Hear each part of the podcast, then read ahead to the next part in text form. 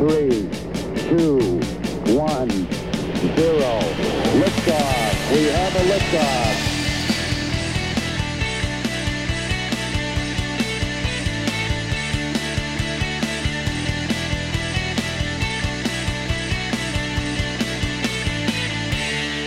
Bienvenidos, bienvenidas a este nuevo episodio de este podcast llamado Mentores. Me llamo Irene Sango y en este podcast me dedico a conversar, a charlar, como siempre, con personas que para mí son un referente para que nos expliquen qué han aprendido, qué consejos nos darían, que compartan un poco sus experiencias. Como sabéis, la información que recibimos acaba determinando la realidad en la que vivimos, por lo tanto, si queremos conseguir grandes cosas, qué mejor que aprender de otras personas que ya están teniendo un impacto en nuestra sociedad. En este episodio tenemos a Javier Fernández Torres, que es el fundador de Abogados contra la Corrupción. Es una organización que ejerce la abogacía buscando exclusivamente la verdad. Sus valores son la independencia, la imparcialidad, la objetividad y la efectividad. En este episodio Javier nos dará su visión del sistema judicial español, nos explicará experiencias y situaciones que ha vivido él donde los tentáculos de la corrupción son interminables. Yo me he quedado flipando. Y aunque sí que es cierto que tenía conocimiento de toda esta nube turbia que envuelve el sistema judicial, me ha sorprendido bastante. Javier también nos explica cómo el hecho de luchar contra la corrupción le afecta también en su día a día. De hecho, él está viviendo en Irlanda y también cuál es su filosofía de vida. Hablaremos de muchas cosas, tanto a nivel judicial, sobre la corrupción y también sobre la condición humana, ¿por qué no? Así que sin más dilación, aquí os dejo con mi conversación con Javier Fernández Torres. Que la disfrutéis. Primero de todo, me encantaría saber qué opinas del sistema judicial español. De la justicia española. ¿Qué opinas? Pues yo creo que está lleno de miedo y está mm, ah, demasiado bien pagado para lo poco que hacen por el ciudadano. Es decir, yo creo que la orientación, y eso es lo que pretendemos eh, con este proyecto, es que cambien, que sean más empáticos, que, se transformen, eh, que transformen sus trabajos en lo que verdaderamente tienen que ser y nosotros entendemos, o yo entiendo que no están ejecutando, que es proteger a los ciudadanos y proteger a las víctimas. Y una vez que se ponen al lado de ellos, ah, pues si la administración de justicia funciona, funciona todo. Entonces vosotros con Abogados contra la Corrupción ya has dicho un poco que intentáis luchar contra esto que acabas de decir, pero explícanos un poco qué hacéis para que la gente, bueno, tenga una idea general sobre vosotros. Pues mira, es eh, muy sencillo, depende de cuál es el perfil del cliente o el beneficiario de, de la fundación, ¿no? Si es una víctima, pues nosotros lo que le hacemos es un informe de sostenibilidad, en cuyo informe de sostenibilidad pues valoramos junto con un psicólogo o psicóloga que nos está costando muchísimo trabajo encontrar porque no quieren hacer esos informes de sostenibilidad, cosa que me llama poderosamente la atención, todas ah, las alegaciones hechas por esa víctima, todos los documentos. Entonces nosotros a partir de ahí de estudiar esos documentos, la citamos a la víctima a una entrevista personal. Puede ser por Skype, puede ser presencial, pero con la asistencia del abogado y del psicólogo que previamente tuvieron acceso a esa documentación. A partir de esa entrevista, eh, tanto el abogado como el psicólogo, abogada y psicóloga, deciden si se apoya a esa víctima y se emite el correspondiente informe con unas recomendaciones y que es firmado a su vez por un director técnico. Es decir, si se decide apoyar a la víctima porque la víctima nos convence que tiene razón y que tiene un interés legítimo, que es lo que nosotros perseguimos, pues automáticamente eh, se emite ese informe y el informe es muy crudo. ¿eh? O sea, el, informe va a ir a por todas las responsabilidades habidas y por haber. Es decir, por ejemplo, en este caso de Alicante, que te estoy diciendo, bueno, pues aparecen ah, eh, dos magistrados imputados, aparece una letrada de la administración, eh, en estos momentos hasta el Colegio de Abogados de la zona y la Fiscalía contra la Corrupción están incurriendo en un 408 del Código Penal, que es un delito de omisión del deber de perseguir delitos. Pero explica el caso, Javier, para que sepamos, para que sepamos de qué hablas. Porque la parte del inicio la cortaré, así que no sabrán qué caso estás hablando. Bueno, pues eh, este, este caso es de una familia de, trabajadores de profesionales, bueno, pues que en un momento determinado venden unos terrenos muy bien en pleno boom inmobiliario y obtienen, bueno, pues eh, unas buenas plusvalías que utilizan directamente para invertir en sus negocios, crear empleo, etcétera, etcétera. Y desde hace 15 años, porque se ponen en contacto con nosotros hace exactamente tres meses, en el mes de junio, se encuentran en una situación donde eh, les quieren robar dos millones de euros a través de lo que nosotros denominamos un delito de estafa procesal.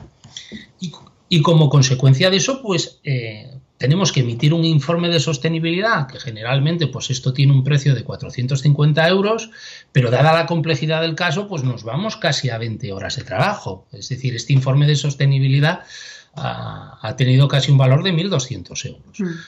Pero claro, es que si lees el informe de sostenibilidad, en las 20 páginas que hemos editado, es que aquí no se libra nadie, porque para robar esos 2 millones de euros, ¿eh?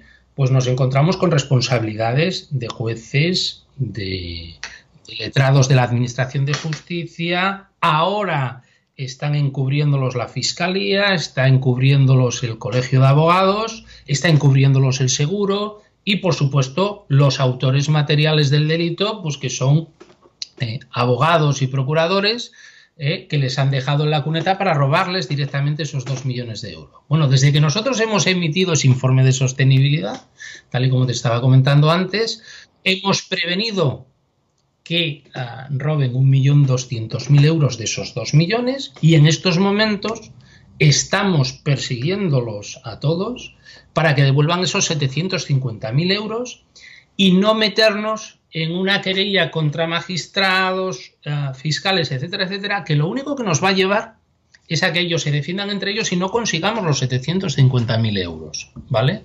Entonces creo que es muy importante que cada vez que Abogados contra la Corrupción intervenga, lo haga desde el punto de vista de efectividad para las víctimas, porque si al final nosotros empezamos a tirar horas allí o a invertir horas de nuestro trabajo de profesionales que tienes que pagar porque todos tenemos que cobrar y eh, el resultado no se da, estamos metiéndonos en la misma dinámica que quiere la corrupción que nos metamos. Claro, al final es lo que se dice, ¿no, Javier? Que dice, deja el caso porque te vas a gastar más en abogados que en recuperar, ¿no? Es, lo que es, es el argumento que se dice muchas veces desde mi desconocimiento. Claro, pero nosotros lo que estamos intentando en estos momentos es decir, oiga, vamos a ver, nosotros, si ustedes devuelven los 750.000 euros y hemos prevenido el millón doscientos, vamos a dejar esto aquí. Y la próxima vez que volvamos a trabajar con ustedes, como ya saben que somos serios, ustedes a partir de aquí, en lugar de dedicarse a encubrir a quien roba, van a ayudar a abogados contra la corrupción y van a ayudar a otras víctimas. ¿Para qué vamos a hacer guerras destructivas? Yo creo que no interesa, es que no le interesa a los ciudadanos ni le interesa a nadie, porque al final la reacción de todos estos jueces, la reacción de todos estos fiscales y, abogados y abogadas y, letrados de la Administración de Justicia responden al miedo de, sentirse cazados. Sí, claro. y los clientes, las víctimas, los ciudadanos se sienten satisfechos si lo recuperan. Después son capaces de perdonar las víctimas a los corruptos.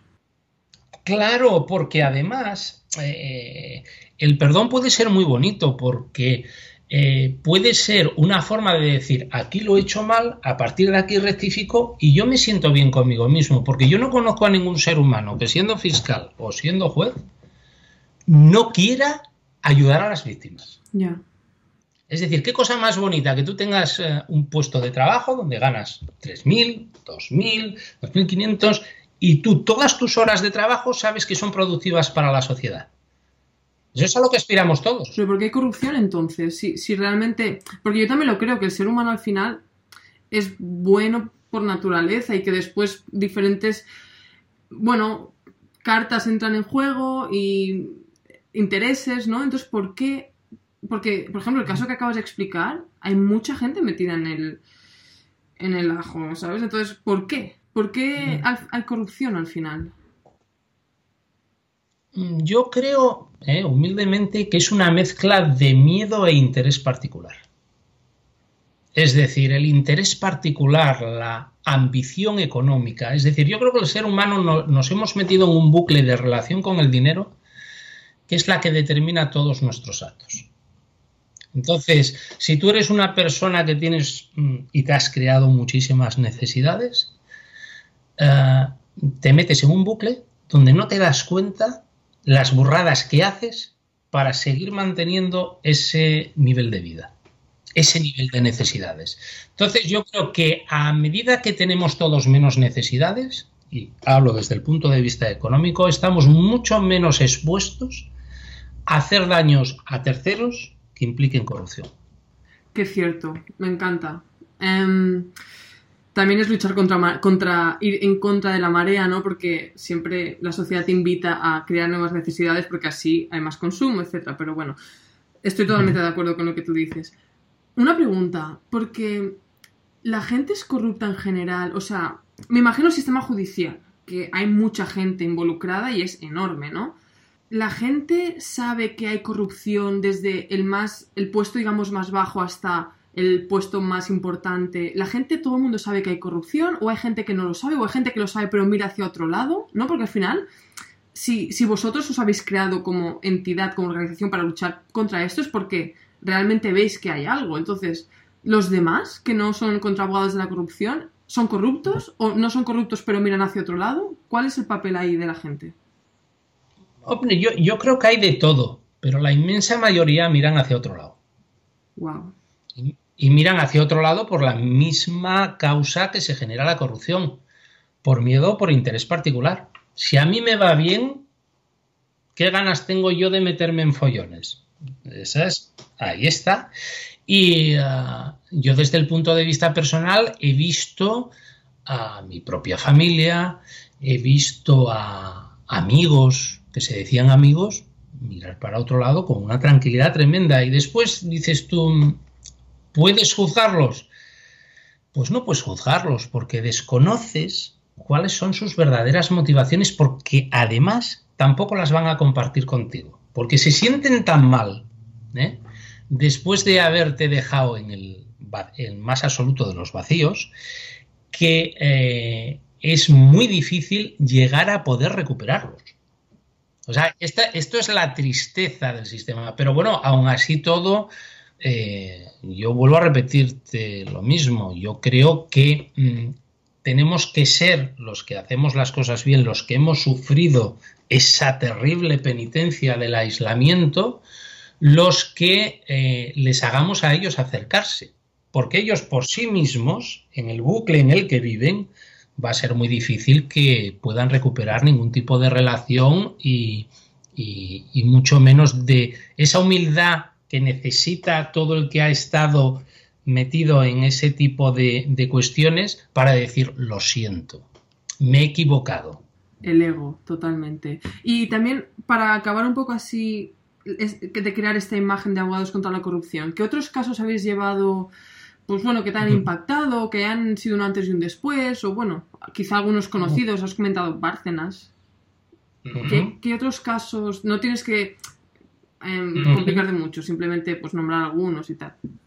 Pues mira, yo empecé, mm, yo creo que fue en el año 2013 y tengo publicado o me publicaron un artículo, una periodista que después ya no se puso más en contacto porque ya no la dejaron, de la crónica de Salamanca, ella se llamaba Lira Félix, sobre la Agencia Madrileña de la Tutela de Adultos.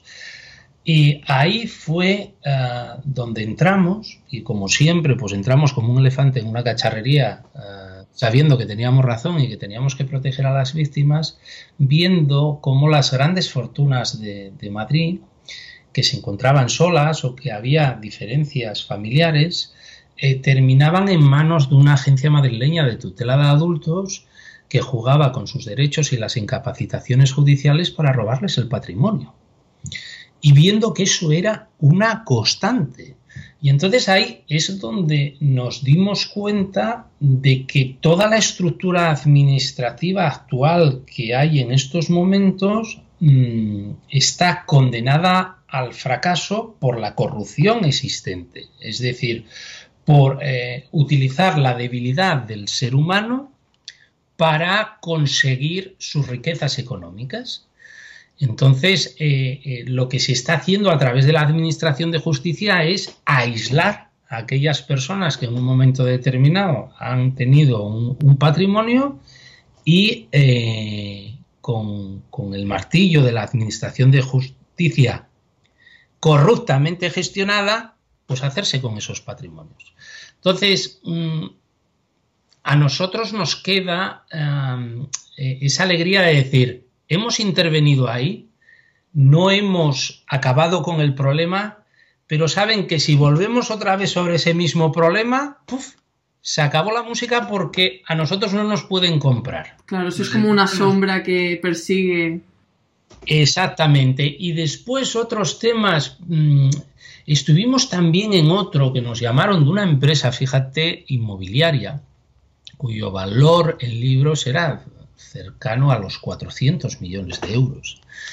Estuvimos intentando poner paz y llevar a todos los hermanos a, negociar, a hacer las cosas bien, porque había mucho dinero en, juego y nosotros queríamos aprovechar nuestro buen hacer para que ellos ah, ah, hicieran buenas donaciones a la fundación, que las víctimas las pudieran ver y que se pudiera cambiar el, la Administración de Justicia, nos fue imposible.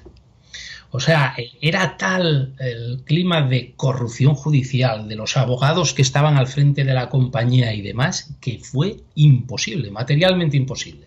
Es más, eh, el cliente nos terminó abandonando para caer en la misma mafia que perseguía. Entonces, eh, suele ocurrir... Ah, y después todavía otro más, de otra gran familia, en las Islas Baleares que nos llamaron, nos llamaron primero en el 2004, no, 2014, perdóname, y después nos volvieron a llamar este año. Tuvimos el juicio delante en la misma audiencia que llevó a Urdangarín a la cárcel. Y tuve que decir en, en pleno juicio a las tres magistradas, igual que podían ser magistrados, que no íbamos a continuar en aquel juicio. ¿Y eso? se me remontaron enteras y me dijeron, porque usted no puede dejar en indefensión y demás, pero claro, mi motivación era que aquello era un teatro. ¿Por qué? ¿Por qué dices que era un teatro? Porque todo lo que yo proponía como prueba se iba fuera. Todo lo que yo proponía como interrogatorio no me lo admitían. Y al final, lo que había detrás de ese caso, que ya, por cierto, ya nos han echado de ese caso, entre otros compañeros y la misma mafia que perseguíamos, eran más de 200 millones de euros de blanqueo de capitales los últimos 15 años. Y los propios clientes nos sacaron de ahí porque nos vieron capaces de denunciar eso y descubrir y descubrir cómo lo que los clientes querían que reclamásemos no era para ellos, era para la sociedad. O sea, los clientes os estaban engañando a vosotros para seguir con la corrupción. No es que nos engañen, tampoco ellos tenían conciencia de que nos estuvieran engañando. Nos entendemos, ellos se vieron en una situación muy compleja en la cual eh, quisieron utilizar su negocio de toda la vida para el blanqueo de capitales. Cuando ellos se quisieron salir de allí, les dejaron sin dinero, se fueron a por todo su patrimonio y los estuvieron en una situación ah, muy compleja. Entonces, cuando nosotros entramos, cuando nosotros entramos y como analizamos a través de ese informe de sostenibilidad qué es lo que estaba pasando realmente, es cuando eh, los propios clientes víctimas sintieron miedo porque nosotros veíamos la verdad. Y sabíamos a por quién teníamos que ir. Entonces ellos solamente querían que trabajásemos para ellos en las condiciones que ellos marcaban, pero es que nos daba igual que nos pagasen que no. Nosotros vemos la verdad y tenemos que perseguir la verdad. Es decir, es como si tú mañana dices, Javier, tengo un millón de euros de mi abuela de, eh, Oviedo de herencia y te la, voy, eh, te la voy a dar, no a mí, se la voy a dar a la Fundación Abogados contra la Corrupción. Y mañana en Abogados contra la Corrupción viene una víctima tuya o presuntamente tuya diciendo, he que Irene, que ha metido aquí un millón, me la ha preparado así, así, así. Y en nuestro informe sale que tú no has obrado como deberías haber obrado. Pues con tu propio dinero tenemos que proteger a esa persona. Porque nosotros en nuestra actuación tenemos que estar siempre detrás de la verdad objetiva. Qué libertad, ¿no? En verdad. O sea, poder hacer eso. Bueno, mm, lo podemos hacer a base de pobreza, porque si en estos momentos no tenemos medios en la fundación, si en estos momentos todos estos grandes clientes que vienen de estas grandes fortunas eh, nos abandonan a la primera de cambio, pues al final nos quedamos sin la financiación necesaria para ir más rápido. Desde luego independientes somos. Entiendo. Oye, y cuando te pasa el, como el caso que me acabas de comentar, que, al final acabas porque dices esto es un teatro, o con otros casos que, bueno, ves que la corrupción es más, más fuerte o tiene unos hilos más largos, ¿cuál es tu diálogo interno? O sea, cuando sales de allí, ¿no te dan ganas como de decir, mierda de país o la gente? O sea, ¿cómo, ¿cómo sigues adelante y sigues creyendo en lo que haces y te levantas cada mañana con ganas de cambiar esto? Hombre, porque mm, ya esto eh, te crea, son tantas frustraciones seguidas ah, que al final te crea como una capa, ¿no? Te, hace la espalda más fuerte. Entonces los, los, cuchillos ya no te penetran. Es decir, y al mismo tiempo es una situación intelectual preciosa. Tú acabas de hablar ahora mismo de la independencia, pero tú sabes lo que es ver a las tres magistradas de, Ah, del caso Urdangarín, o dos de ellas, porque la tercera ah, no estaba allí en aquel caso, eh, tener pánico abogados contra la corrupción. ¿Tú sabes lo que es a tener en una sala a un fiscal que es fiscal jefe en, en Palma de Mallorca, que te tiene que estar amenazando, extorsionando, porque le gustaría ser tan independiente como tú, pero no lo puede ser. Entonces es una situación mm, tan bonita desde el punto de vista intelectual que merece la pena estar allí. Y el, el hecho de haber podido estar allí y haberles demostrado que otro tipo de justicia es posible y que el próximo caso en el cual vayan a intervenir puedan hacerlo igual que lo hicimos nosotros en aquel pleito, eso es lo que nos mantiene vivos. Vale, vale. O sea, ya es el hecho de simplemente mm, mostraros como ejemplo, aunque no se hagan las cosas como queréis vosotros, el hecho de hacer las cosas bien, tú tienes la esperanza o la expectativa de que en un futuro una persona que antes ha tomado una decisión que no era éticamente correcta, piense en vosotros y diga, ostras, quizás puedo tomar la decisión moralmente correcta, ¿sabes? Seguro, porque van a buscar nuestra posición emocional. Es decir, tú siempre vas a buscar la posición emocional de superioridad. Mm. Y la de superioridad es la que se encuentra moralmente fuerte. Entonces, nosotros qué ganamos diciendo, oiga, vamos a sacar ahora un artículo donde digamos em, a estas magistradas que no son lo que realmente son y demás. No, es dejarles el ejemplo de que hay personas, de que hay abogados, de que hay abogadas que no estamos dispuestos a que la administración de justicia ¿eh? se convierta en un vertedero donde la corrupción pueda acampar a sus anchas. Y estoy seguro que en las siguientes sentencias, en los siguientes actos, dirán, como podamos hacer lo que tenemos que hacer, lo vamos a hacer, porque ya estamos cansadas ¿eh? como magistradas, de tener que aguantar esto y comernos nosotros estos marrones porque queremos ser como esta gente. Claro, qué bueno. Oye, y, este, porque te veo una persona pues que piensas mucho también en la condición humana, ¿no? Porque al final todo eso está muy relacionado a, cómo es el individuo en nuestra sociedad. ¿Tú siempre has sido así? ¿Siempre has sido muy reflexivo sobre este tema? ¿O fue algo que te vino cuando empezaste a ejercer? ¿O es algo que has a lo mejor ido persiguiendo paralelamente, que has ido ejerciendo y a la vez pues reflexionando sobre el ser humano? ¿Cómo ha sido tu evolución? Hmm. Hombre, yo de alguna forma ah, ya desde, ah, desde muy joven y en mi condición de universitario, yo tenía mi imagen de abogado. O la de abogado prácticamente policía, la de, la de ayudar, la de ayudar a la gente que verdaderamente se lo merecía, la de perseguir a los que son malos y, y no acabar con ellos desde el punto de vista humano, emocional o, físico, sino de, corregir todas esas situaciones. Yo siempre fui un flipado y un iluminado de la ética. ¿eh? Eh, mi madre, que en paz descanse, siempre me decía que, claro, que me frustraba mucho porque esperaba que los demás no fueran, ah, fueran como yo era. y la mentalidad humana no es así. Y yo siempre se lo digo a mi mujer todos los días. Digo, mira, yo es que no espero que los demás seáis como yo. Yo al menos aspiro a que no me robéis.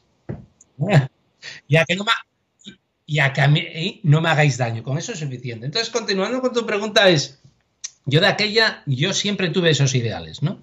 Pero claro, ya después cuando te pones a ejercer y, y ves que tú puedes construir como tú quieres construir pero no a la velocidad que te dejan. Y cuando ves que has construido algo grande para los demás, nunca para ti, ¿eh? Eh, te lo roban y te aíslan y te persiguen, etcétera, etcétera, entonces todavía ese sentimiento se hizo siete veces más fuerte. Entonces, yo siempre he estudiado cómo ha sido eh, mi rival, mi enemigo, mi persona celosa alrededor. Siempre lo he estudiado y siempre me he preguntado que por qué son así. ¿Y, ¿Eh? y, te has encontrado en algo en ti mismo? Es decir, ¿has, visto elementos tuyos? ¿no? Porque al final también cada persona cambia y por mucho que tú quieras ser ético, quieras tener esta imagen de ti, pues al final siempre eres un proyecto en construcción, ¿no? Y has también, bueno, pues visto esto en ti o has reflexionado sobre tu persona y no sé. O sea, también a, la vez que también reflexionas sobre los demás y cómo funciona el ser humano, ¿te lo has por supuesto, por supuesto, y sobre todo de mis grandes errores, fallos y, y, barbaridades. ¿Nos entendemos? Es decir, es, yo creo que es un complemento. Es un complemento de lo que tú quieres ser, en lo que tú has fallado y en lo que aspiras a convertirte. ¿Nos entendemos? Entonces yo ahora mismo ah, eh, creo que después de tantos años de lucha y demás, creo que tengo perfectamente claro quién quiero ser y estoy cumpliendo con quien quiero ser. Qué bueno. Es, esa congruencia, Javier, yo creo que es uno de los sentimientos más bonitos que se puede experimentar sobre uno mismo. O sea, ser congruente con lo que quieres ser y lo que haces hoy. Efectivamente. Eso es increíble. Yo estoy en estos momentos, y si me permites, como una, en una balsa de aceite, como una nube. Es decir, cada día que me levanto, yo, concho, qué suerte tengo de hacer lo que quiero, expresarme como quiero ¿eh? y, disfrutar de cada momento. Qué bueno. Pero Javier, tú cuando empezaste, empezaste en el. en Asturias, de hecho, ¿no? En el, en el Principado de Asturias. Efectivamente, yo saqué a mi carrera en el año 94, me hice una pasantía ¿eh? en un despacho. ¿Qué es una pasantía? Como unas prácticas. Una pasantía es cuando tú haces las prácticas y estás trabajando en un despacho, te dejan ver los expedientes, actuar en juicio, te acompañan, etcétera, etcétera y eh, vi cómo funcionaba la administración de justicia. Después me enamoré de una chica que hoy es en día mi mujer y con la que estoy felizmente casado. Y eh, me entró las prisas por ganar dinero y me contrataron de becario en una asociación de empresarios de transporte. Ah, durante el año 96 creo que fue hasta el 2004 ah, aproveché para casarme, para formar una familia, al mismo tiempo que trabajaba de lunes a domingo, bueno, pues para una asociación de empresarios de transporte, que de la que yo entré, pues había cinco personas trabajando y al final, pues había 15. Entonces, yo creo que soy un buen organizador y puse a todo el mundo a trabajar ¿eh? en, en línea recta y para beneficiar directamente a los empresarios del transporte. Al mismo tiempo, negociaba también convenios colectivos y los sindicatos me temían pero me temían porque yo respetaba a, quienes defendían a los trabajadores. Hmm. Y... los empresarios me temían porque ah, defendía a los empresarios de verdad, no a los pigarras, no a los sinvergüenzas, no a los caladuras que se nutrían de los trabajadores. Entonces eso ah, me, forjó un prestigio eh, moral bastante importante. Bueno, pues a partir de ahí, eso que yo hice, me lo robaron. El presidente me quitó y metió a su hija seis meses después, eh, hizo una maniobra, me dieron la indemnización y fuera. Bueno, entonces yo me fui de allí y monté mi propio despacho con eh, mi prestigio moral, etcétera, etcétera. Y me vinieron a buscar de un, de un servicio público, y en concreto fue el que era presidente de la Federación Asturiana de Empresarios, porque me había visto trabajar en, la Asociación de Empresarios del Transporte de Mercancías por Carretera y, dijo, yo quiero este perfil aquí, ¿no? Y me vinieron a buscar, me sometí a un proceso de selección y, y salí como director del Servicio ah, Asturiano de Solución Extrajudicial de Conflictos, que era Servicio de Mediación Laboral. Pero los patronos que estaban allí, que eran el secretario general de UGT Asturias, el secretario general de Comisiones Obreras, el consejero de Industria, eh, el presidente de FADE, etcétera, etcétera, ellos pensaron que a mí me estaban dando de comer porque el otro artista del presidente de Asetra me había echado con una indemnización y me dijeron, bueno, pues te vamos a dar de comer. Bueno, eso fue lo que ellos pensaron. Yo en ningún momento pensé eso y es más, hubo un momento en que yo en una reflexión con mi señor padre le dije, no sé si coger esto porque estoy muy a gusto en el despacho, estoy muy a gusto a la mía y yo sé que con estos tíos voy a tener problemas siendo como soy. Bueno, al final lo cogí, estaba bien pagado, eran 60.000 euros, y yo, con mi romanticismo profesional, intenté que aquello funcionara como un reloj suizo, donde los mediadores cobraran lo que tenían que cobrar, pero que estuviesen completamente volcados al acuerdo. me volvieron loco durante dos años, pero loco. Me hicieron un bullying y un acoso que es difícil de describir. Y al final hicieron una jugada ahí con una secretaria y me ah, dijeron que la acosaba sexualmente. Todas estas historias que, se montan todos estos artistas cuando tienen miedo a hacer las cosas tal. Y al final, bueno, pues me despidieron, me ofrecieron una indemnización. Yo dije que no quería indemnización, yo lo que quería era mi puesto de trabajo. Y bueno, pues 12 años después ah, sigo peleando por el mismo caso. Wow. Y, además, con ese caso, si consigo una indemnización que sería millonaria por todos los años que llevo sin cobrar, porque prácticamente no he ganado nada con, abogados contra la corrupción, eh, más del 50% eh, irá destinado a la fundación. Y les estoy ofreciendo a ellos, ¿eh? pero claro, yo no quiero que pague el gobierno de Asturias que financia esa fundación, mi caso, yo quiero que lo paguen los responsables, porque los contribuyentes asturianos no tienen que pagarme a mí ninguna indemnización ni dárselo a la Fundación Abogados contra la Corrupción. Pero sin embargo, yo lo que sí quiero es que estos ciudadanos que se han equivocado y se han dedicado a perseguirme a mí por el hecho de que quería que aquello funcionara dentro de sus objetivos, paguen de sus propios bolsillos. Porque esa es la verdadera lucha contra la corrupción. Porque cuando la gente, Irene, no paga de su bolsillo sus errores, aquí nadie se entera de nada. Eso es. Y todos esos años que... Porque entonces pasaste por un par de sitios donde te encontraste que tus ideales pues no encajaban con sobre todo los directivos o los de mayor rango, digamos. Efectivamente. ¿Cómo? Porque, o sea, ¿cómo ¿Cómo lo llevaste todos esos años? Porque al final es desesperante, ¿no? O sea, pero claro, ahora sí, has empezado abogados contra la corrupción, pero viéndote a ti, Javier, como un poco eres, que bueno, llevamos 40 minutos hablando, pero más o menos ya veo un poco cómo eres, te, imagino en un entorno así y veo y pienso, ostras, qué fortaleza mental. ¿Te rompiste en algún momento o, o, cómo fue esa, esa época? ¿Qué recuerdas? Sí, fue durísima, o sea, fue durísima, pero mm, esto fue como una oportunidad del cielo, porque cuando te dan tan fuerte y cuando yo tenía mm, todo mi espíritu, toda mi alma en mi trabajo y en mis ideales, pero mientras tanto estaba formando una familia y me había olvidado de mi familia. Entonces es como si Dios te dijera, mm, oye, que sí, pero que, que tu vida no es solo tu trabajo Qué bueno. Entonces, ¿tú crees que, que esa, esas grandes, esta, digamos, esta hostia que te ha dado la vida, digamos, ha sido para tirarte en la dirección de, hey, también tienes una familia aquí que tienes que dedicarle tiempo? Y, y, ha dado pie a abogados contra la corrupción que como firma nace en el año 2012. O sea, tú fíjate que desde el 2012 y después del juicio en el Tribunal Supremo con respecto a la, a la Fundación SASEC. Y yo lo que he querido imprimir a abogados contra la corrupción es que lo que yo he sufrido, tal y como dije ante el Tribunal Supremo, no lo vuelva a sufrir ningún profesional.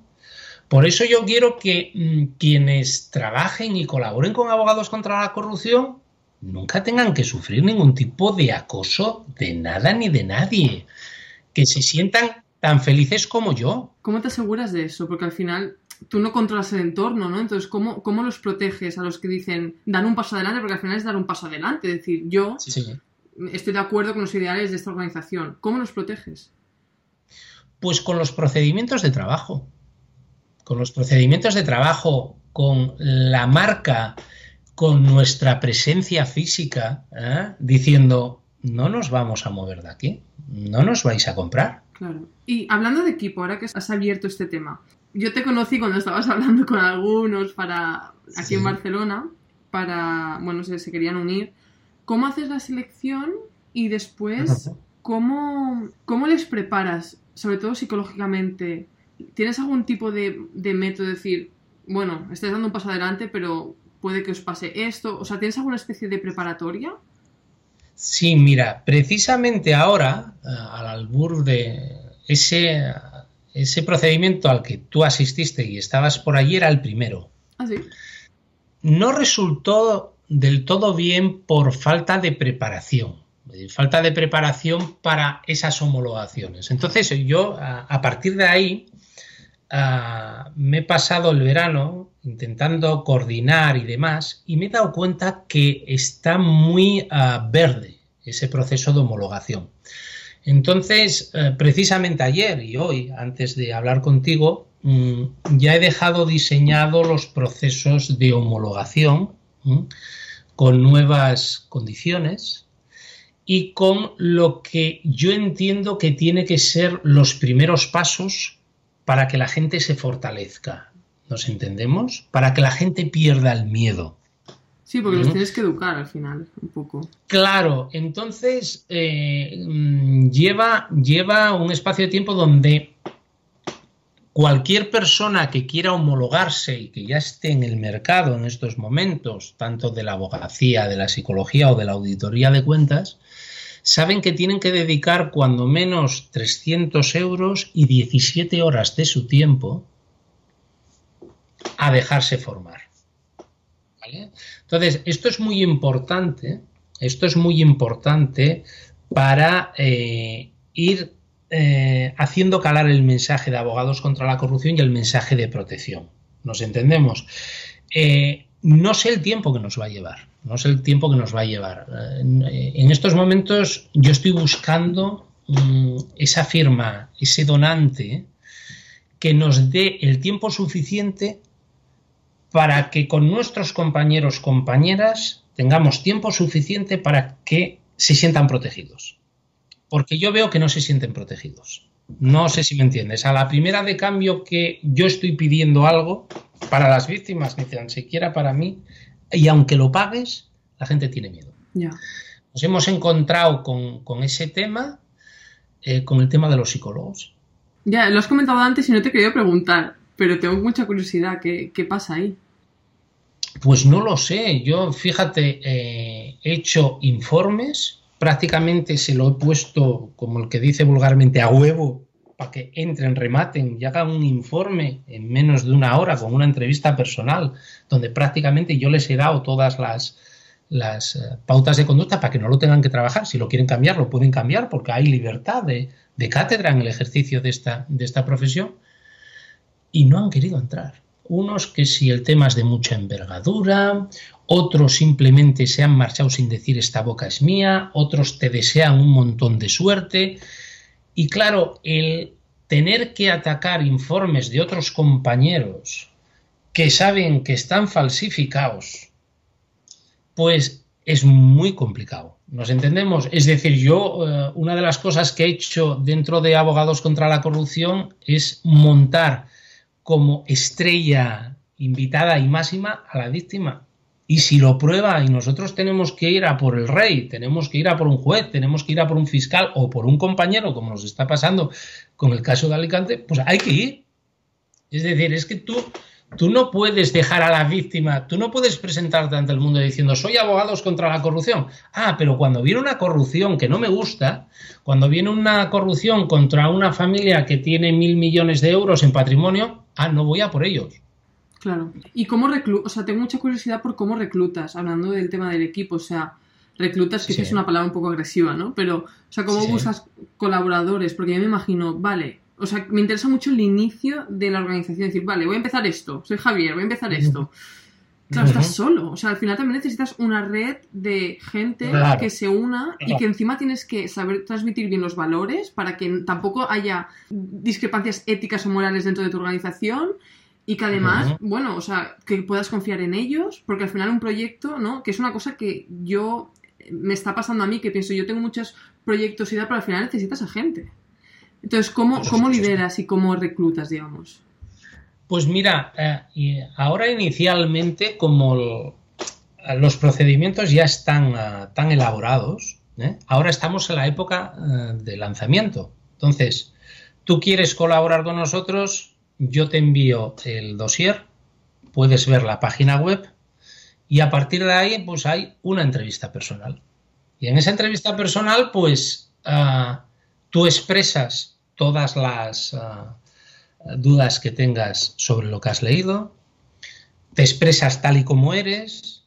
Eh, nosotros comprobamos, o yo compruebo, eh, inicialmente, como hice con, con Jaume y con Tomás, eh, que verdaderamente estás casada con, con, eso y a partir de ahí seguimos. Y lo que ahí falló, por ejemplo, con el caso de Jaume y Tomás, fue la formación posterior a esa entrevista que en ningún caso se ha dado, no, sé si me entiendes, ni, ni, se ha dado ese proceso de comunicación absolutamente necesario para verlo. Entonces, al final, ¿qué es lo que sucede? Bueno, pues que mm, el mercado se adueña de ese proceso de homologación. Mm, claro. El día a día, las relaciones económicas, tú tienes 25 casos que te vienen de estos de inmediatez, que es lo que nos está pasando con otros abogados que nos contestan inmediatamente, oye, queremos ponernos en contacto, tenemos que vernos, etcétera, etcétera, pero de repente desaparecen. ¿Por qué? Porque les llegan cuatro o cinco clientes y demás, no se paran a pensar en nada, el día a día les come y rompe ese proceso de homologación. Entonces, ¿cómo encuentras esos, esos abogados? Sobre todo en el inicio me interesa. Claro, mm, eh, con abogados que estén dispuestos a sacrificar esas 17 horas y que estén dispuestos a llevar su día a día estudiando eso y dedicando ese tiempo, que después les va a ser muy favorable. Nos entendemos con psicólogos que hagan otro tanto de lo mismo, que hagan ese esfuerzo, con auditores de cuenta que hagan directamente ese esfuerzo. Una vez que eso lo hagan, ya está. Una de las claves que puede estar en el, en el desarrollo de este proyecto, y yo creo que además es el encaje perfecto, el matrimonio perfecto, es con los jóvenes que están en la escuela de práctica jurídica. Totalmente. Con los psicólogos que están a punto de licenciarse. Entonces, estoy buscando, pero claro, es que yo no tengo tiempo para todo, porque no, no me da la cabeza para más, los contactos con las universidades, con las facultades, pero me resulta muy difícil llegar a ellos por falta de tiempo y porque eh, eh, ellos no terminan de verlo ni de dedicarle el tiempo para que podamos hacer esas presentaciones.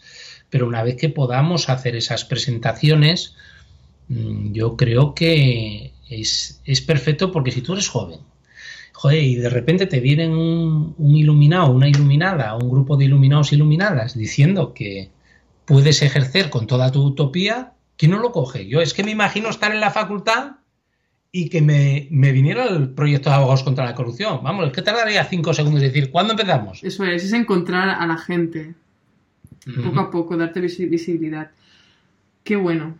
Oye, ¿y por qué vives en Irlanda? Bueno, pues porque prácticamente me exiliaron. Me exiliaron en Asturias. En Asturias me dieron muy fuerte. Eh, es más, yo nada más que me ah, cesaron en, o me despidieron, porque fue un despido en toda la Santa Regla y además con muy malas maneras de, como director de la Fundación SASEC, solo se me ocurre a mí pues montar una empresa que se llamaba Centro de Desarrollo del Transporte y mm, instalarme enfrente del Hotel de la Reconquista, con un pedazo de cartel enorme, ¿eh? llamando la atención, montando centro de negocios, transporte, etcétera, etcétera. Entonces, claro, todos a por mí. Me tuvieron dos años allí con una renta altísima que encima pagaba a una tía mía. mis padres viviendo al lado, eh, justamente en el de enfrente, y cuando ya vi que aquello no daba y, mi familia, mi mujer y mis hijos estaban en, en Irlanda el primer año estaban aquí estudiando inglés y demás, porque aunque me habían despedido y nos habían dejado sin dinero, pues yo me dije a mí mismo, mm, la formación de mis hijos mm, va por delante de todo lo demás. Si tenemos que vender lo que hemos hecho de patrimonio y, de ahorro, pues lo vendemos, pero la educación de mis hijos tal. Entonces vieron la jugada, se fueron a por nosotros, me dejaron prácticamente sin clientes, aunque los clientes estaban contentos y felices eh, me dejaron sin dinero para poder tal y tuve que huir de allí. E incluso me mi propia tía, eh, en colaboración con, mi padre, ah, forzaron mi desahucio.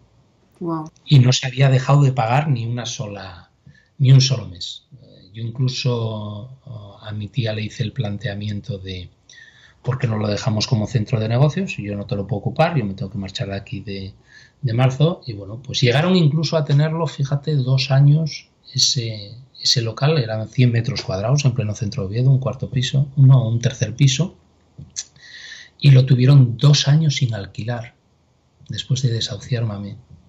Nunca me ofrecieron bajar la renta y cuando yo lo planteé como un centro de negocios en pleno centro de Oviedo, en el cual yo pagaba por mis horas de utilización dentro de, Centro de Desarrollo del Transporte, prefirieron hacerme tirar todos los muebles, eh, prácticamente regalarlos y tenerlo dos años vacío que eh, dejarlo como centro de negocios que por lo menos algo hubiese podido entrar aunque solo fuese Colombia.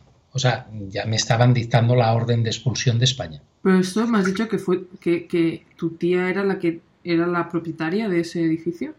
Efectivamente, pero mi tía me apoyó inicialmente, pero después eh, mi padre, junto con mis hermanos, eh, pues se encargaron de echarme. Mi madre, uh, provitina mía, pues bueno, pues ya estaba enganchada por ellos, porque yo además con, con respecto a, a, mi madre en su día, pues le había conseguido la herencia, porque ellos eran comerciantes de de toda la vida y ese, ese fue mi, mi enterramiento familiar.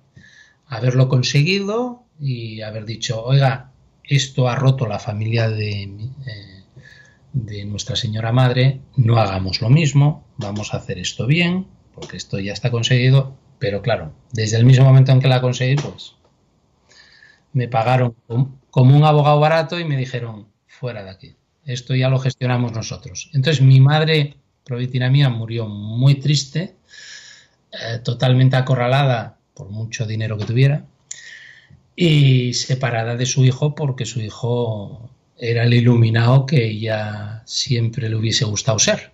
Nos entendemos. Entonces fueron momentos realmente duros porque mi madre murió hace dos años y la vergüenza que sentía mi familia por mi exilio, por eso estoy en Irlanda, les hizo separarme de ella e incluso no poder asistirla en el último mes y obviarme lo que tenía, etcétera, etcétera. Entonces, eso es lo que me hace de alguna manera cada día creer más en Dios, pero eso es mi criterio. Esto no, va para abogados contra la corrupción. Nosotros vamos a trabajar con cualquier persona, tenga las creencias que tenga, y, creer más en la condición humana, porque he visto tal grado de degradación en las relaciones interpersonales, familiares, por dinero, tal refugio en el orgullo que eso es lo que más eh, eh, me ha motivado en estos últimos dos años a que abogados contra la corrupción tiene que ser un cambio importante porque eh, la gente sufre mucho. Sufre mucho por la pasión que otros tienen por el dinero y que en, muchos casos es que no se dan cuenta a qué niveles, a qué niveles les lleva.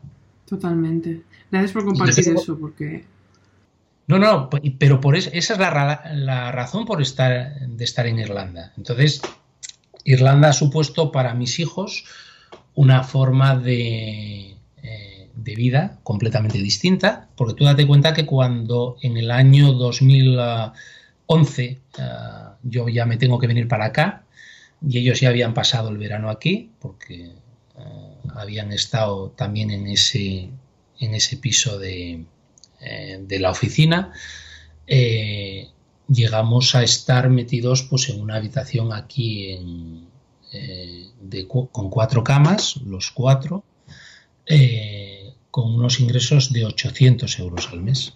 Cuatro personas, mi mujer, mis dos hijos y yo. Pero fíjate, se te aparece Dios y te da un libro que es de un inglés que en la guerra civil española que durante la Guerra Civil Española sale de Inglaterra y cruza los Pirineos.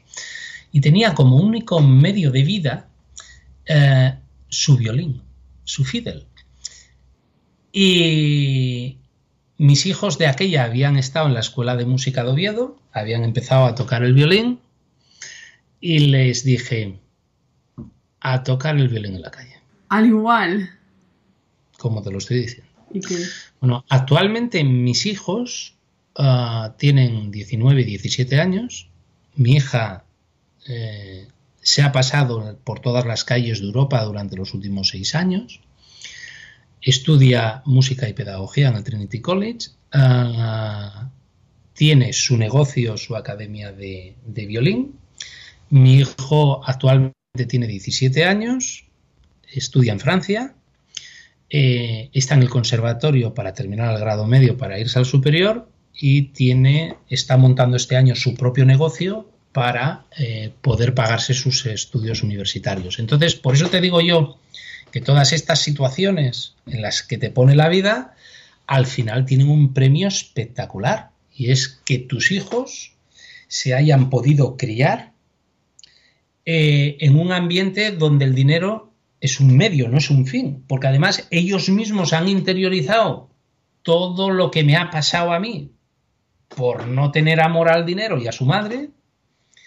Y entonces, claro, esto ha sido eh, una base pedagógica, una base educativa espectacular, porque ellos tienen en estos momentos una educación de, príncipes sin dinero. Tienen idiomas, tienen música y, tienen eh, unas cualidades emocionales que les eh, van a hacer defenderse en cualquier tipo de situación de, eh, de riesgo o de, o, de peligro, vamos. Y proactividad, al final, ¿no? El hecho de ir a la calle y porque al final uno es emprendedor, o sea, los dos son como muy también emprendedores como tú y yo creo que lo más importante también es la proactividad de, saber que sea cual sea el escenario se encontrará la solución. Exactamente. Un el, el problema siempre tiene tiempo de expiración, siempre tiene tiempo límite. Es verdad. Qué bueno eso. Eres como muy estoico, me encanta.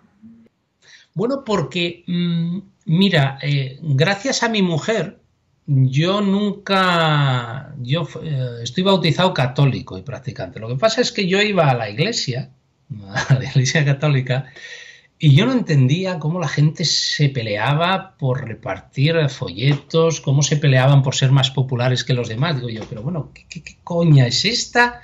si resulta que están predicando una cosa y aquí son todo egos y son todo tonterías. Bueno, total, que, dejé de pasar por allí, aún así todo ah, me confirmé, hice la comunión, me confirmé, pero yo nunca tuve las relaciones que tenían el resto de mis hermanos, pues con los campamentos que se montaban, etcétera, etcétera. Y bueno, pues ya dejé de ir a misa y todo lo demás. Pero hace dos años nos llamaron de una iglesia aquí en Irlanda, de un pastor nigeriano, que dices tú, bueno, si lo ves actuar, dices tú, este está como las maracas. Ah. Pero bueno, fueron, fueron para allá mis hijos a actuar de forma gratuita para apoyar a la, a la iglesia y me dice mi mujer, oye, yo tengo que volver y quiero que vuelvas. Bueno, pues nada, pues yo para allá voy. Y en esto fue cuando vino el fallecimiento de mi madre, pues eso, a los cinco meses. Y llevo yendo a eso y a lo que denominan ahora el Bible Study, que es el estudio de la Biblia. Y es que este fenómeno, si tú lo ves desenvolverse, lo que más te llama la atención es que cree en todo lo que dice. Y por primera vez me está haciendo leer la Biblia. Y claro, cuando tú me dices, oye, es que tienes unos planteamientos muy estoicos, pero claro, es que vas, observas, eh, escuchas lo que dice, después te pones a leer la Biblia y lo interpretas tal y como él te lo ha puesto. Después yo tuve la gran suerte también de que cayó en mis manos un libro de la manipulación de las grandes religiosas, el Islam, un autor que se llama Paul Griff. Paul Griff es un autor, no, sé si es norteamericano, si es canadiense, si es eh, tan siquiera irlandés o inglés, que escribió un libro que se llama El Islam. Y eso cayó en mis manos hace tres o cuatro años y reflejaba cómo las tres grandes religiones, el Islam, eh, el judaísmo y el cristianismo, tienen todas unos elementos muy comunes y todas ellas han sido manipuladas en función de los intereses políticos y económicos. Entonces, la lectura de ese libro y la manipulación constatada a través de ese libro, la asistencia y la lectura de la Biblia, te da un, un engranaje espiritual que yo lo estoy encontrando, pero que muy efectivo, sobre todo para canalizar el miedo. Porque fíjate, una de las cosas que nos... Eh, si yo te pregunto a ti qué es lo opuesto al, al amor, ¿qué me contestarías? Pues te diría... Sí, qué pregunta. Es buena, ¿eh? Es muy buena. Lo, contrario al amor te diría odio, enfado. Eso es lo que diría yo también. Sí. ¿Sabes lo que es contrario al amor? ¿Qué es? El miedo. Y tú fíjate que nuestro lema es, tu valentía destruye el miedo que alimenta a la corrupción. Tú cuando amas, no tienes miedo. Y una de las cosas que, por ejemplo, estoy leyendo ahora en un buen libro que se llama Conversaciones con Dios, es que ah, el amor tiene que ser incondicional. Pero la frustración llega cuando tú amas y tu expectativa de que te amen de regreso no se da. Mm, amigo. ¿Entiendes? Entonces, cuando tú amas incondicionalmente, tú no tienes miedo. Tú tienes miedo cuando estás esperando la vuelta. ¿Entiendes? Y el miedo, al final, es lo que en la percepción bíblica es el trabajo del diablo. Si tú realmente tienes fe en lo que estás haciendo, tú no ves nada. Tú solamente ves la experiencia y el resultado de lo que tú crees. ¿Y cómo, y Javier, entonces cuando tú, por ejemplo, estás con abogados contra la corrupción o, en cualquier tipo de aventura en tu vida y sientes miedo, porque al final el miedo, quieras que no, ya no es que lo sientas o no, sino cómo lidias con él, ¿no? Entonces, cuando tú sientes el miedo, ¿cuál es tu diálogo interno? ¿Qué te dices a ti mismo? ¿Cómo, cómo lidias con él? Busco, trato de buscar el interés superior. Me hace abandonar el miedo. Si el fin último de lo que yo quiero hacer es más importante ah, que el miedo, el miedo lo supero enseguida. Incluso el miedo a la muerte. Incluso el miedo a la muerte. Fíjate, ayer ah, tuve un encuentro, no con la muerte, pero sí con una persona ah, que no esperaba que tuviera cáncer y lo tiene. Y entonces eso te hace reflexionar. Y, te hace reflexionar. Y dices tú, Concho, y si mañana me aparece a mí un cáncer, Dios no lo quiera, y demás, ¿cómo reaccionaría ante él? Pues mucho mejor que hace cuatro o cinco años. Porque cuando tú pierdes ese miedo a la muerte es cuando tienes más posibilidades de quedarte más tiempo aquí y si incluso te tienes que ir, como tienes la fe de que lo único que abandonas es el cuerpo, tiras para arriba. Y muchas veces durante estos años yo tenía muchísimo miedo a viajar a España, hablaba con la Guardia Civil, hablaba con Talo y a ver si nos podemos ver porque sentías por ese miedo atroz de la operación que estabas llevando a cabo que, te, que, iban a venir a por ti, que claro que te estabas enfrentando al mundo. Y al final, ahora te encuentras con que ah, dices, si tengo protección divina, y si me muero, ¿qué? Claro, es eso, porque, bueno, y tú crees en Dios. Me muero haciendo lo que quiero. Claro, eso es, o sea, yo lo, lo, lo, lo voy a trasladar también a la gente pues que quizá no cree en Dios, pero cree en, por ejemplo, si tú estás viviendo una vida que, que es congruente contigo mismo, si mañana te mueres, has vivido la vida que tú quieres. Lo peor es no vivir la vida que tú quieres, te tienes que morir y piensas, mierda, que yo tenía que hacer esto, aquello y lo otro. Ese es el kit. Ah, ese es el kit. Si tú te mueres haciendo lo que verdaderamente te gusta, es más, yo estos, eh, estos últimos meses pensaba, digo, coño, si me muero ahora, me muero feliz. Me hubiese jorobado muchísimo haberme muerto eh, hace un año, hace dos, hace tres. Digo, coño, no me puedo morir. Y fíjate, la muerte de mi madre me hizo reflexionar sobre eso, porque mi madre Ah, mi pobre madre llevaba ah, muerta ya casi 10, 20 años en vida. Por el miedo. Por el miedo. Fíjate, porque ella se crió en una sociedad como la obetense, que es la del Ovidín del alma, la de la regenta, eh, donde las apariencias lo eran todo. Y era una mujer muy inteligente, era una mujer muy guapa por dentro y por fuera, pero que su miedo no la dejó Mm, salir fuera, no la dejó vivir, no la dejó disfrutar. Y me dio una pena tremenda porque ella quería morirse, o sea, yo lo, tenía perfectamente claro, pero que se muriera en esas condiciones, con esa tristeza, con esa soledad.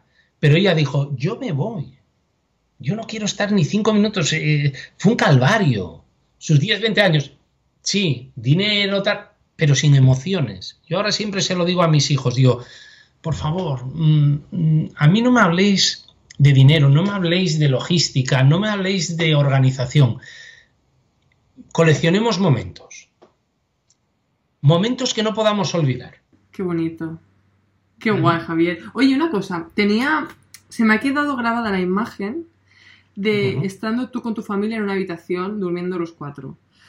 Sí. Em, volviendo al tema de cómo Lidia. También has hablado de cómo el hecho de dejar esos trabajos y todo ese incidente que pasó antes de montar Abogados contra la Corrupción te fue, te fue a ti que te sirvió como un aviso para también dedicarle tiempo a la familia. Entonces, ahora que estás metido en tu misión, en tu misión de vida, digamos que es Abogados contra la Corrupción, ¿cómo lidias todo el tiempo, no el tiempo que te quita, pero la energía que le tienes que dedicar, porque al final estás tú al mando, estás tú solo.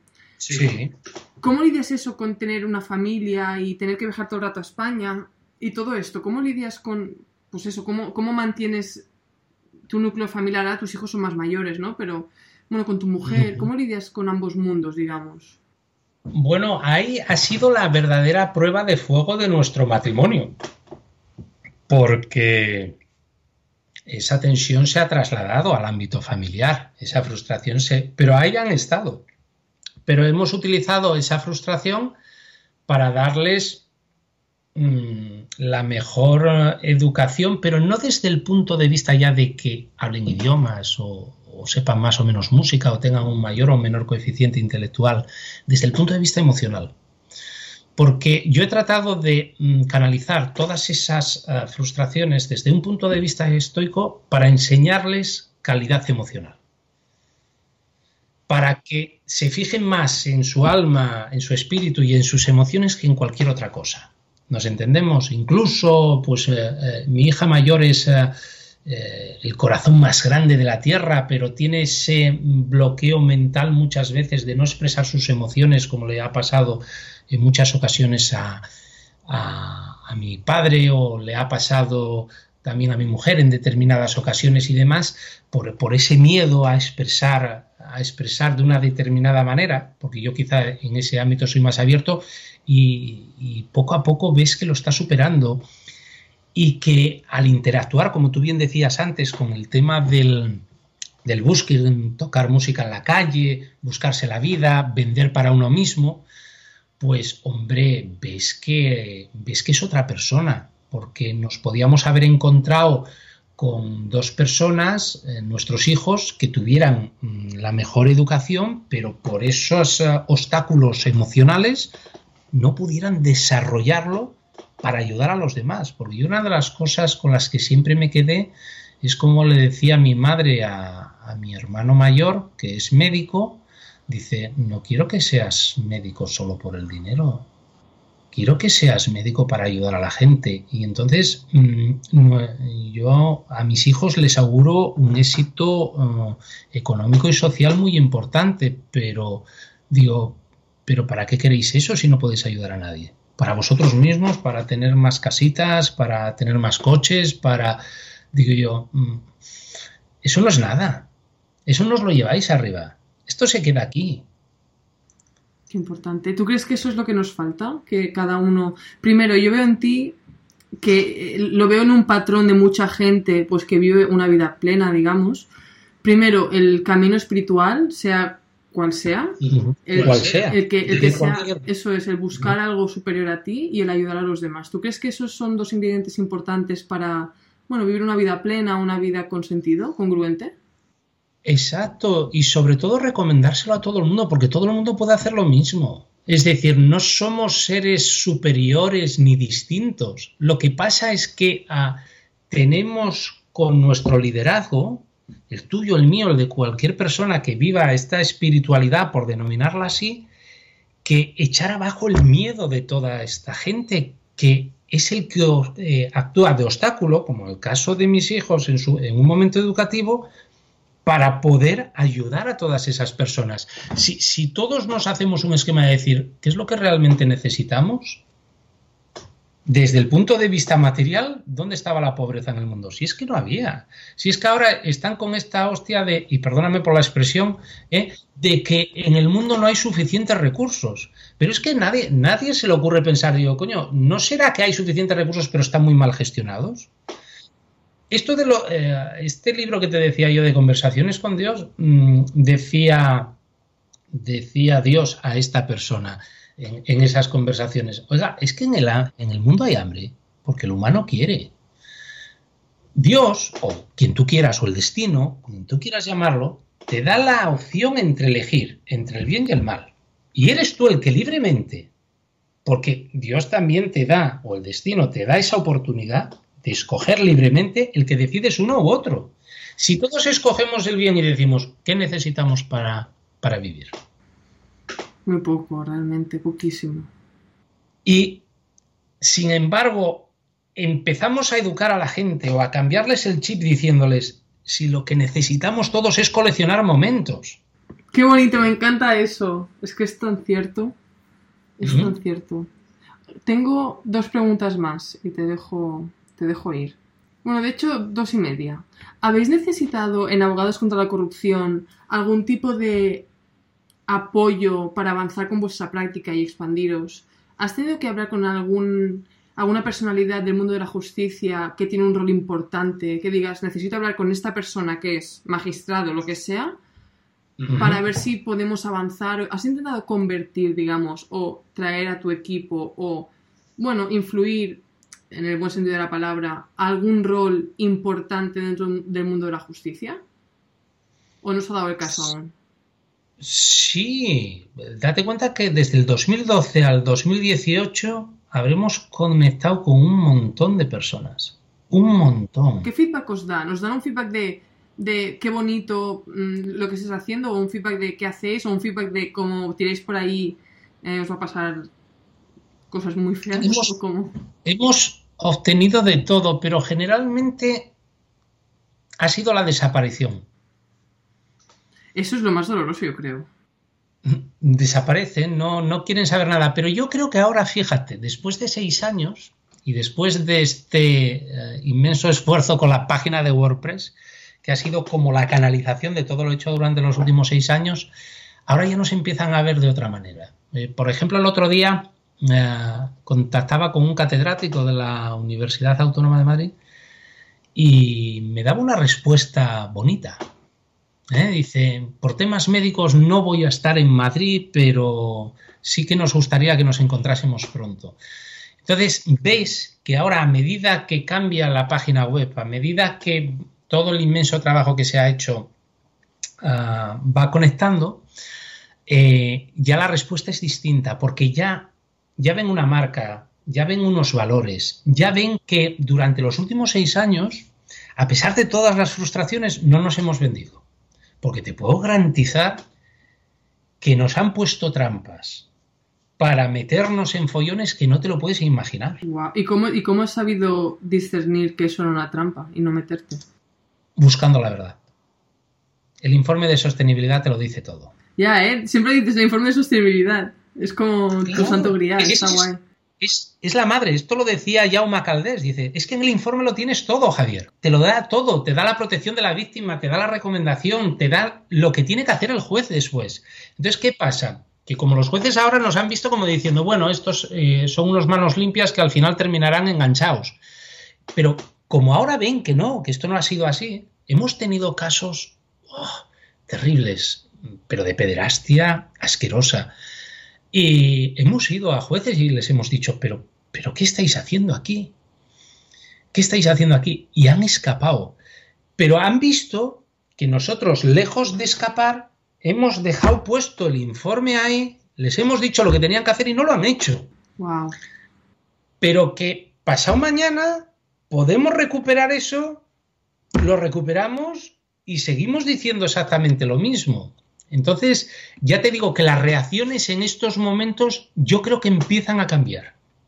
Y empiezan a cambiar porque ven que no queremos manipularles, porque muchos de los que hemos acudido a ellos han Mm, han sido influenciados por terceros que decían que les íbamos a manipular. Y como hemos resistido, ahora, ahora yo creo que es el momento. Qué guay. Me alegro. Tengo la última pregunta. ¿Qué consejo le darías a la gente que, bueno, tiene proyectos, que quiere, que es soñador, que tiene unos ideales, que quiere cambiar algo de la sociedad? ¿Por qué no tan ambicioso como lo que estás haciendo tú? Quizá no tanto, pero bueno, quieren cambiar algo, una especie de status quo, lo que sea. ¿Qué consejo les darías de toda la experiencia que tienes detrás? ¿Qué les dirías a estos soñadores? Que confíen en sí mismos. Que confíen en sí mismos. Que, que se olviden de terceros. Que si el corazón les dice que ese es el camino, que se lo marquen. Y que busquen apoyos en las personas que realmente crean en ellos y que pierdan muy poco tiempo con aquellos que se esconden o que no creen en ellos. Qué guay. Javier, muchas gracias. No cuelgues porque me quiero despedir de ti, pero vamos a finalizar el programa. Muchas gracias por todos tus consejos, por, por compartir tanto que has compartido y que no te ha temblado la voz para nada, tanto lo bueno como lo más duro, y eso me encanta, de alguien que, que tenga esa honestidad y esa transparencia. Dice mucho de ti. Muchas gracias, Javier. Gracias a ti por darme la oportunidad, Irene. Una última cosa antes de iros. En mi web dejo todas las notas de cada episodio con información del invitado, con referencias de cada episodio, pues libros, webs, etc.